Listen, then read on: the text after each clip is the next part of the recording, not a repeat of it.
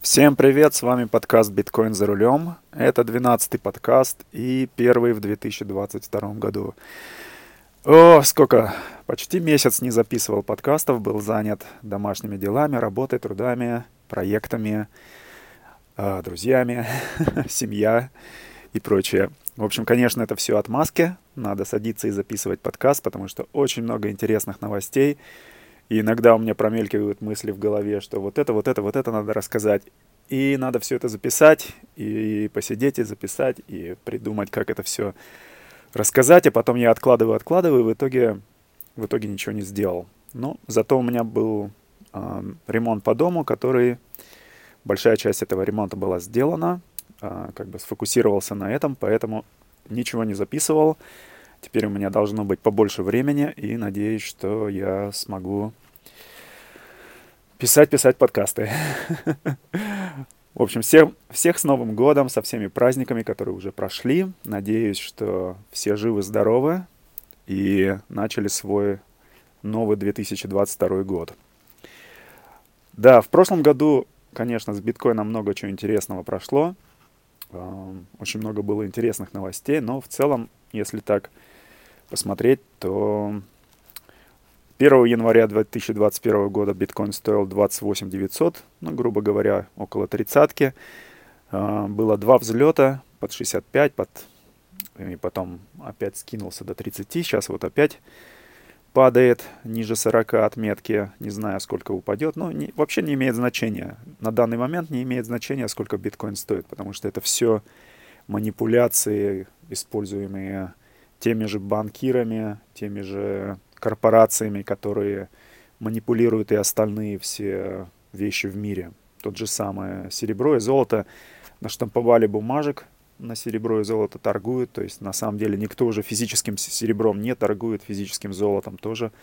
Но когда-то это должно кончиться. И то же самое кончится с биткоином. То есть произойдет момент, когда на рынках просто не будет биткоина. То есть сейчас если мы посмотрим, есть статистика, сколько на самом деле биткоинов на, на рынках, количество уменьшается и уменьшается. То есть умные люди покупают и сразу же выводят с рынка. И в какой-то момент рынки начнут крушиться из-за того, что биткоина у них не будет. И когда до людей это дойдет до этого, а, обратят взоры на серебро и золото, и случится то же самое. Кстати, интересные сейчас происходят дела с, э, с серебром и с JP Morgan и Bank of America, они попадают в очень интересную ситуацию. За счет того, что они между собой манипулируют это, они получили такую интересную ситуацию, когда они остались самими собой. То есть они настолько манипулируют рынок и монополизируют его, монополисты, что им не с кем больше, так сказать, торговать сами с собой. И попали в такой замкнутый круг, и скоро все это нафиг рухнет. Так, ну ладно, вернемся к нашему биткоину. А, что случилось вот в прошлом году самого интересного? Ну, самое интересное, что вот за 13 лет выкопано 90% биткоина. И оставшиеся 10% будут копаться еще 100 с лишним лет. А, ну, так вот устроен алгоритм что каждые 4 года количество биткоинов за блок будет выдаваться все меньше и меньше, и блок как остается 10 минут, так и остается. Никто этого менять не будет, так устроен алгоритм. И если кто скажет, что у нас там будут новые компьютеры, quantum компьютеры и прочее, то есть вот это э, хэш-рейт, который определяет э, сумму силы всех компьютеров, он будет расти, конечно, и он сейчас растет и показывает рекорды, все больше и больше компьютеров подключаются к сети, децентрализация биткоина растет, а, хешрейт, то есть сила всех компьютеров тоже растет, но алгоритм, который придумали для биткоина тоже не дурак, как говорится, он само, самоисправляется каждые две недели. То есть как только увеличивается сила, а, через две недели идет а, алгоритм там что-то свое делает, и, в общем, В общем, там свои настройки. Это уже такие технические данные, про которые я не очень много знаю, но можно покопаться и рассказать про это, сделать отдельный подкаст, чтобы и самому разобраться, и вам рассказать. Ну, одна из новостей, наверное, самая большая, которая была в прошлом году, это то, что Китай запретил торговать биткоином. И вот этот спад последней цены как раз пришелся вот на эту китайскую новость. Где-то порядка половины майнеров было в Китае. Все разбежались как тараканы по другим частям света, что в принципе хорошо, потому что большая часть была э, майнеров была в Китае, и теперь они все в разных странах. И, и в Монголии, и в Казахстане, и в Америку много уехало, и в Латинскую Америку, и в Европу. То есть децентрализация пошла на пользу, можно так сказать. И в то же время китайцы стали продавать биткоин, потому что коммунисты давят на тех, кто держит биткоин, или сами себе его. Кстати, одни из самых э, богатых кошельков, они как раз находились в Китае. Я думаю, что коммунистическая партия так просто не будет отдавать биткоин, продавать его, а наоборот будут копить. То есть на, на данный момент, наверное, легче купить биткоин, чем его копать и загрязнять среду. Но это уже такие детали, которые, э, наверное, не стоит сейчас э, раскрывать. Но одни из самых богатых кошельков все равно остаются в Китае. Вот, и, скорее всего, принадлежат э, китайской, китайской какой-то там своей партии. Вот. Другая новость, которая произошла во второй половине года прошлого, это то, что Сальвадор принял биткоин как свою национальную валюту. И IMF и Центральный банк мировой ни один не отреагировал на это. То есть там есть какой-то закон, который э, должен быть, не знаю, принят или какая-то регуляция должна произойти в течение 30 дней. То есть э, правительство Сальвадора сказало, что мы вот собрались это сделать, и типа у вас, у банкиров, есть там 30 дней дать нам на это ответ. Ответа никакого не произошло, значит, типа делайте, что хотите. Но в то же время со всей этой э, финансовой галиматьей, которая сейчас происходит в мире, э, наверное, у них просто нет времени заниматься этим. Плюс это вся бюрократия, она настолько медленная, вот, а технология вообще с такой скоростью развивается, что у них просто нет времени этим заниматься. Но самая большая новость этого Сальвадора в том, что это первый шаг к свободному рынку. И это, наверное, самая большая новость, даже больше, чем то, что Китай запретил. Китай вообще запрещал по 2-3 раза в год за последние 7 лет. То есть у них постоянно были какие-то новости. Они все время что-то запрещают, вылавливают этих э, биткоинеров. Вот, поэтому Китай уже не новость, что они что-то запрещают. А вот шаг к свободному рынку через Сальвадор это, конечно, большая новость. Дело в том, что по закону страны абсолютно все компании, которые ведут бизнес в Сальвадоре, обязаны принимать биткоин. То есть все мировые корпорации, всякие биткоины, Nike, Adidas, всякие туристические компании, промышленные, химические, не знаю, туристические, не знаю, все, абсолютно все компании – обязаны принимать биткоин.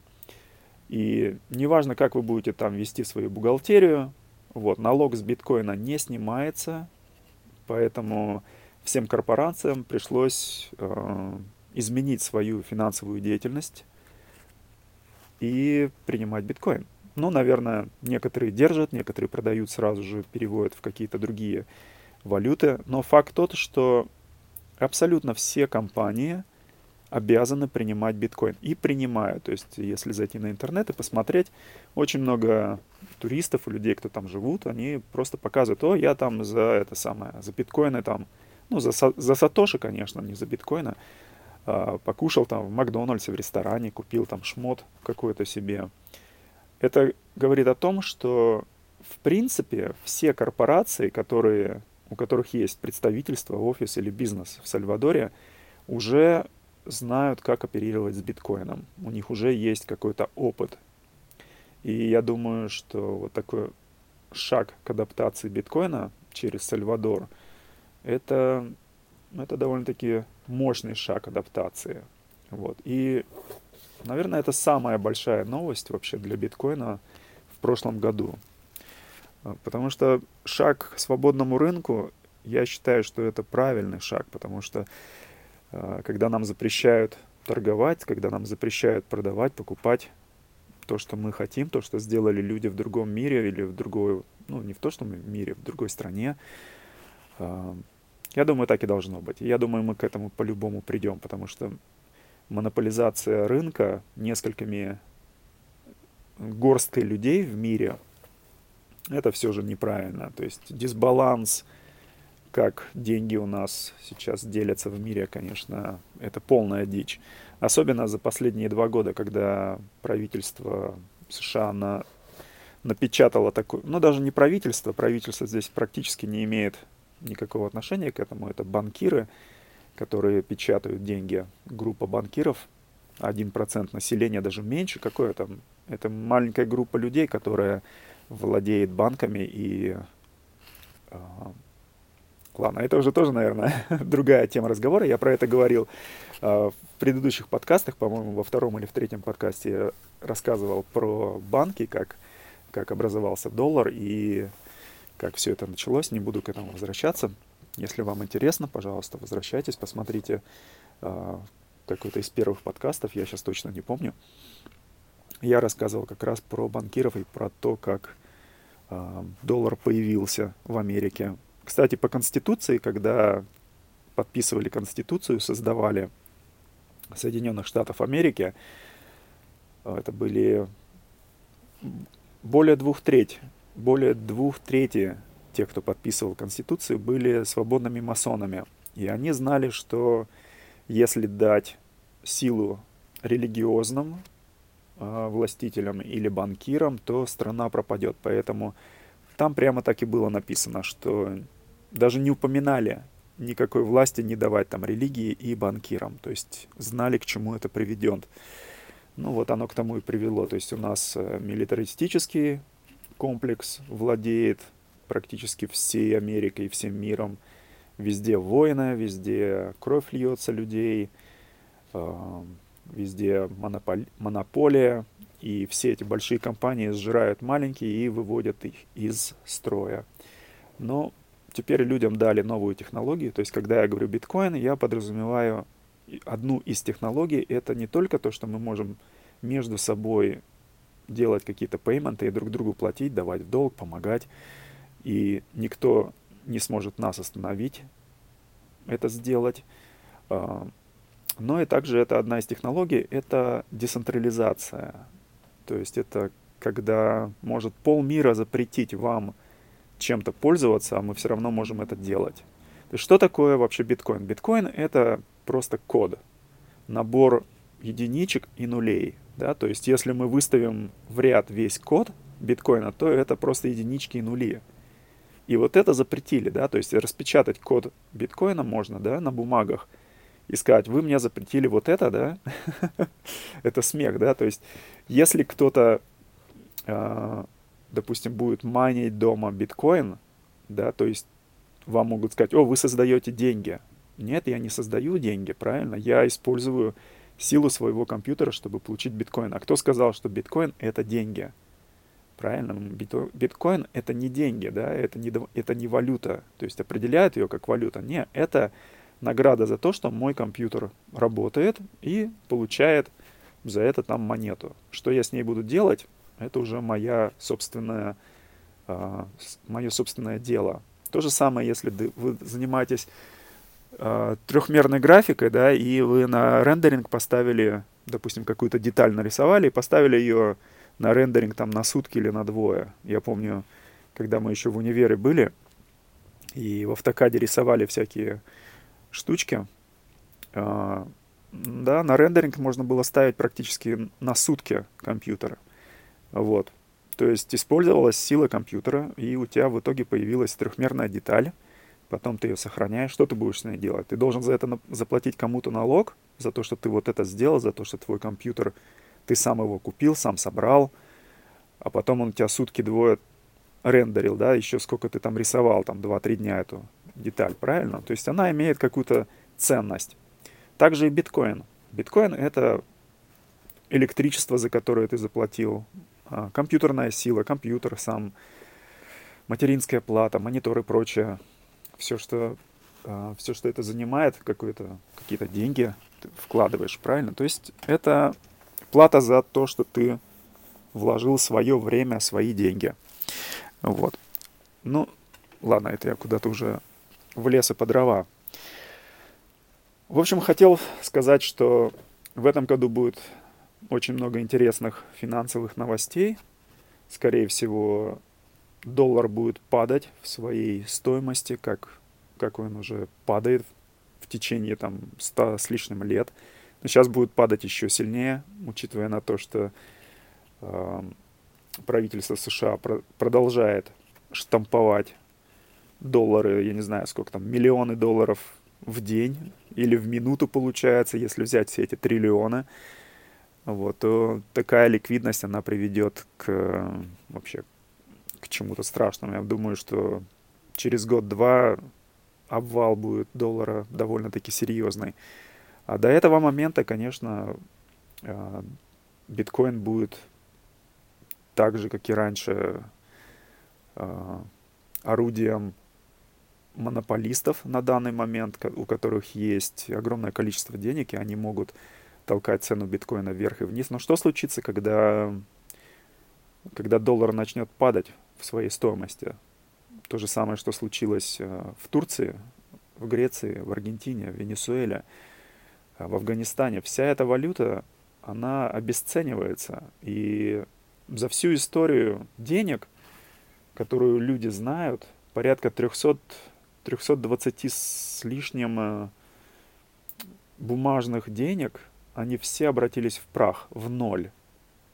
Да, вот такая вот историческая, исторический факт. Если кто-то надеется, что доллар чем-то отличается, и доллар э, выживет или продержится, не знаю, еще 100 с чем-то лет, там 200 лет, э, я думаю, что эти надежды не оправдаются. Я думаю, что в один прекрасный момент люди поймут, что стоимость доллара падает. Так что будем надеяться, что ничего страшного не произойдет, и люди, которые видят, что происходит, начнут вкладывать, ну, не только в биткоин, я не говорю, что биткоин это единственная надежда вообще. В мире много интересного, во что можно вложить а, деньги, и что будет иметь ценность через 10 лет, через 5 лет, через 100 лет. Вот. Ну, на этом я хотел бы закруглиться. Я извиняюсь, что меня это туда-сюда дергает. А, давно не записывал, поэтому мне надо будет над этим поработать. Вот. И подготавливать более короткие подкасты. А, очень много уже интересных новостей накопилось. А, к примеру, вот что сейчас в России произошло, про это можно тоже сделать подкаст по поводу запрета криптовалюты. Но это понятно, потому что Китай вводит свою дигитальную юань, Россия будет вводить дигитальный рубль, скорее всего. И вообще страны БРИКС, я, кстати, про это тоже говорил в одном из своих подкастов, а, на заседании стран БРИКС в 2017 году, в сентябре, по-моему, 4 или 6 сентября это было, 2017 года, а, как раз и а, они рассказывали, что они хотят уйти от доллара, что в принципе и происходит. Китай и Россия усиленно уходят от доллара сейчас и вводят свою собственную валюту дигитальную. И если люди не поймут, в чем, в чем вообще это, в чем суть дигитальной валюты, думают, что ну, мы, в принципе, уже пользуемся карточками больше, чем наличкой, и многие люди вообще наличку с собой не таскают. И это довольно-таки быстро изменилось. Я думаю, за 20 лет люди вообще перестали пользоваться э, наличкой, а молодежь так вообще не пользуется. Все карточки, карточки. То есть ты, в принципе, вообще не видишь а налички, это неудобно, я согласен, наличка это неудобно. Вот. Но факт тот, что когда у тебя дигитальные деньги, которые централизованы и принадлежат а, стране, государству, то надо подумать, заботится ли это государство о тебе или о себе. И как вообще относится государство к тому, что твои деньги постоянно теряют стоимость. Ну, допустим, даже если инфляция несколько процентов, да, то за 10-15 лет ты теряешь половину стоимости своих денег, которые у тебя были 15 лет назад.